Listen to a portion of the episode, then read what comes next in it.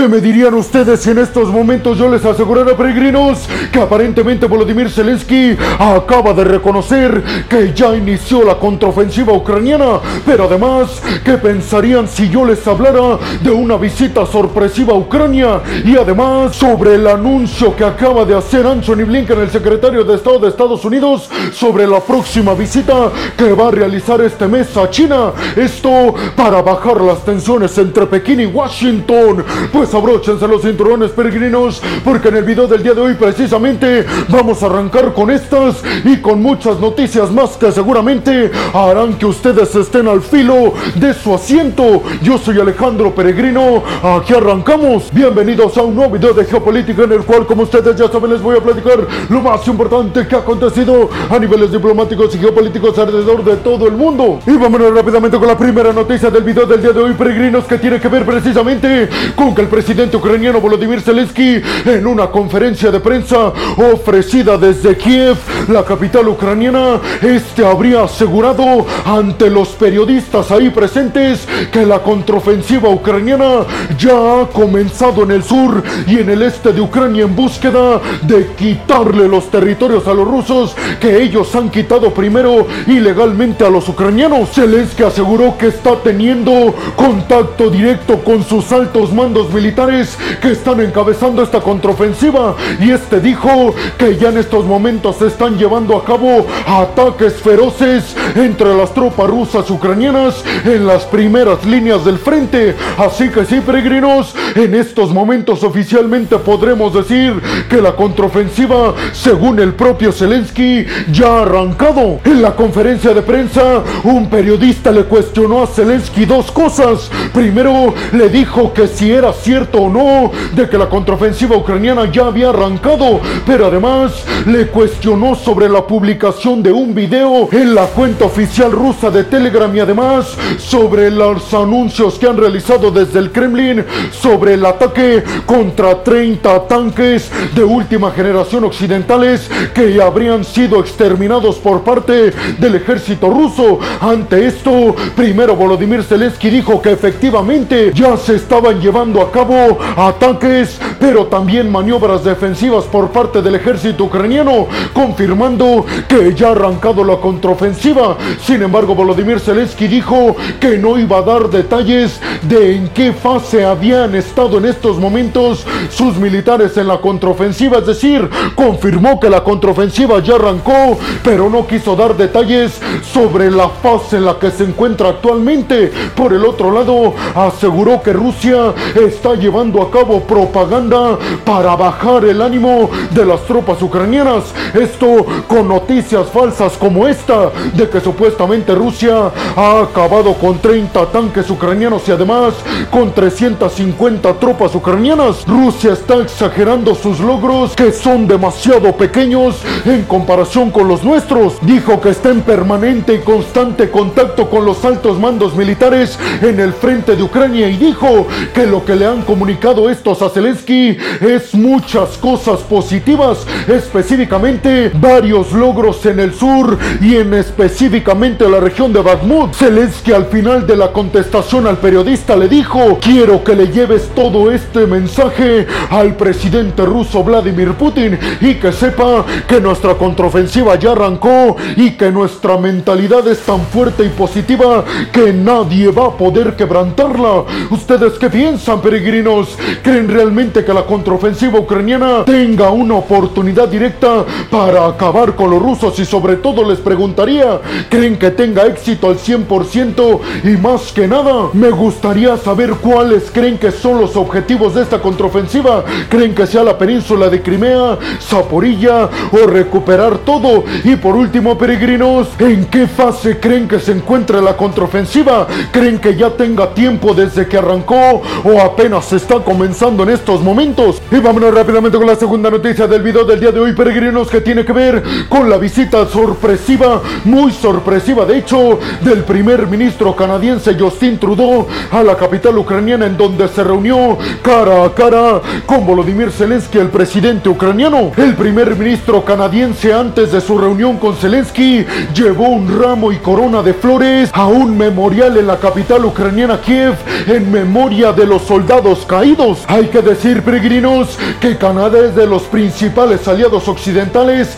que más se ha puesto a disposición de ayudar económica y militarmente a Ucrania. Y dijo Justin Trudeau, esta visita precisamente tiene el objetivo de demostrarle al mundo que Canadá va a estar junto a Ucrania hasta acabar y vencer a Rusia. Trudeau cuando llegó con Zelensky hablaron en privado y al finalizar esta reunión dieron una conferencia conjunta y en esta aseguró Justin Trudeau que el beneficio económico y militar de Canadá hacia Ucrania se ha visto reflejado directamente en por lo menos 36 mil militares ucranianos que dice el ejército ucraniano y nuestra ayuda los han equipado. Pero tal vez lo más sorprendente, peregrinos, es que Justin Trudeau, el primer ministro canadiense, anunció una ayuda de 500 millones de dólares en ayuda militar a Ucrania que dijo van a ser puestos a la disposición del ejército ucraniano en los próximos días porque esta ayuda dijo va encaminada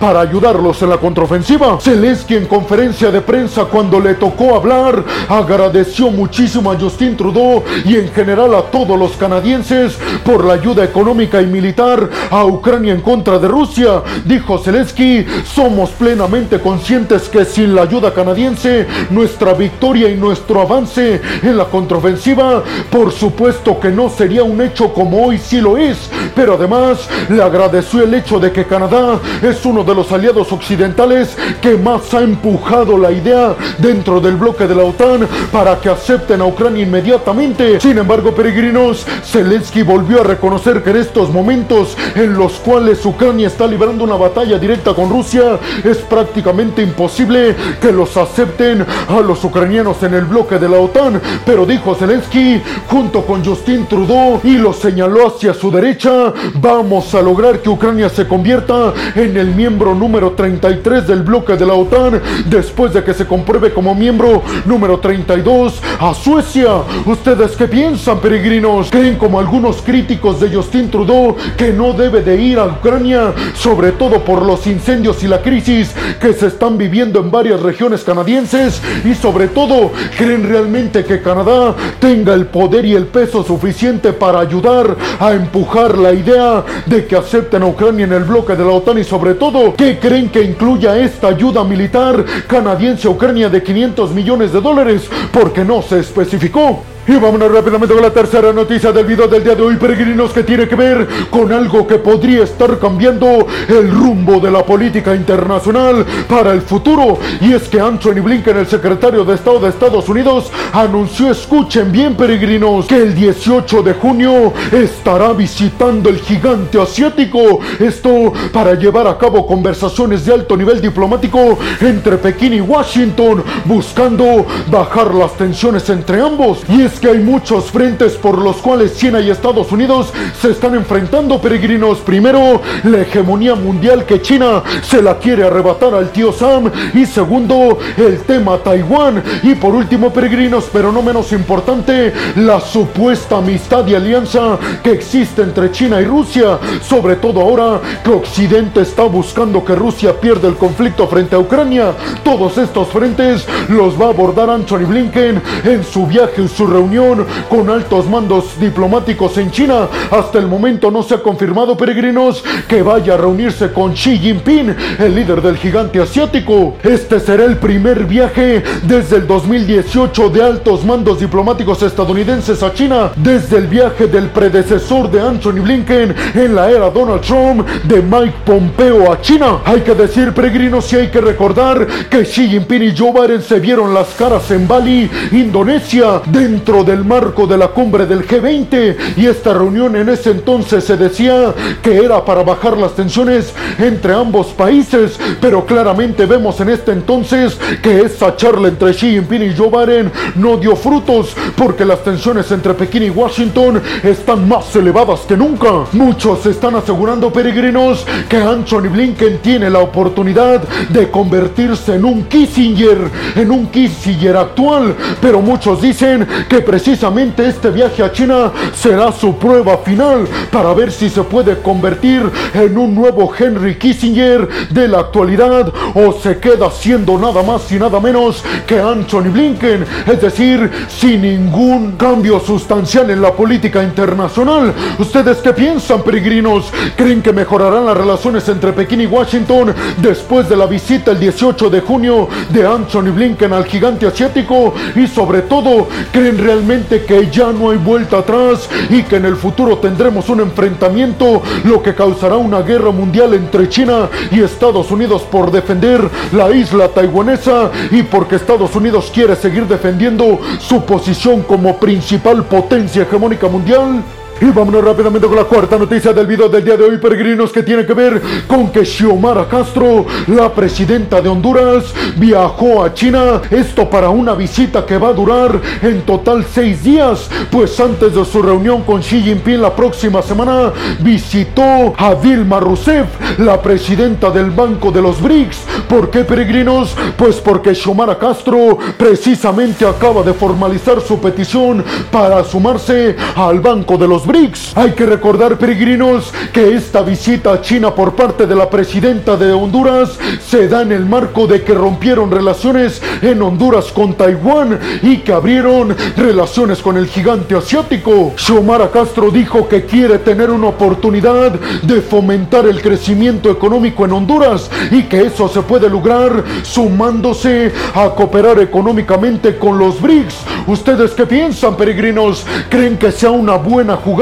Adherirse a los BRICS porque les recuerdo peregrinos que el Banco de los BRICS existe desde el 2015 y han intentado desde ese entonces quitarle el poder al dólar, algo que hasta estos momentos continúa siendo prácticamente imposible ya que el dólar continúa utilizándose en más del 84% de todas las transacciones que se realizan a nivel mundial. Y vámonos rápidamente con la quinta noticia del video del día de hoy, peregrinos, que tiene que ver con que Estados Unidos acaba de decir a través de Jake Sullivan, el asesor de seguridad de la Casa Blanca, que los Estados Unidos y sobre todo su ejército, encabezados por el Pentágono de los Estados Unidos, están analizando la situación de las bombas nucleares en el mundo. Y esto están asegurando que Estados Unidos no piensa que aumentar el número de cabezas nucleares estadounidenses ayude a disuadir las intenciones de China y de Rusia de agredir, por ejemplo, más a Ucrania y a Taiwán, aseguró Jake Sullivan. Estados Unidos sabe que tiene el mejor ejército del mundo y que no necesita más bombas nucleares para disuadir a los ejércitos de China y de Rusia que están, así lo aseguró Jake Sullivan, muy por detrás del poderío militar que tenemos nosotros. También aseguró que Estados Unidos va a seguir cumpliendo los objetivos de desnuclearización, específicamente de ojivas nucleares del Tratado New START que tenía con Rusia. Esto a pesar de que Rusia se haya salido o lo haya cancelado permanentemente desde el mes de febrero de este año. Hay que decir, peregrinos, que tanto China como Rusia han rechazado las sugerencias de Estados Unidos para lograr un nuevo acuerdo de no proliferación de armas nucleares. Dicen desde Estados Unidos, parece ser que China su objetivo es que para el año 2035 tengan las mismas ojivas nucleares que tiene Estados Unidos. Pero como se los dije, peregrinos, argumenta Jake Sullivan que este no será el principal método de disuasión, que el principal lo tiene Estados Unidos y es tener el mejor ejército de todo el mundo y de todos los tiempos. ¿Ustedes qué piensan, peregrinos? ¿Creen que cambiará algo cuando China logre obtener 1500 ojivas nucleares? Y vámonos rápidamente con la sexta y última noticia del video del día de hoy, peregrinos, que tiene que ver con Xi Jinping. Y es que este dijo que se opone categóricamente a que el bloque de la OTAN sugiera que China es una amenaza para la estabilidad y la seguridad mundial, aseguró el mandatario del gigante asiático que lo que intenta hacer el bloque de la OTAN es tener un pretexto para expandir sus tentáculos a toda la región del Indo-Pacífico, pero dijo, no lo vamos a permitir. ¿Ustedes qué piensan, peregrinos? Creen que la OTAN extienda sus tentáculos adhiriendo al bloque a países como Japón o como Colombia. Y bueno, hemos llegado al final del video del día de hoy, peregrinos. Les quiero agradecer muchísimo todo el apoyo que me dan. Sin ustedes, yo no podría hacer esto que es lo que más me apasiona en el mundo. Así que muchas, pero muchas gracias, peregrinos. Sin más por el momento, nos vemos en el siguiente video de Geopolítica. Hasta la próxima.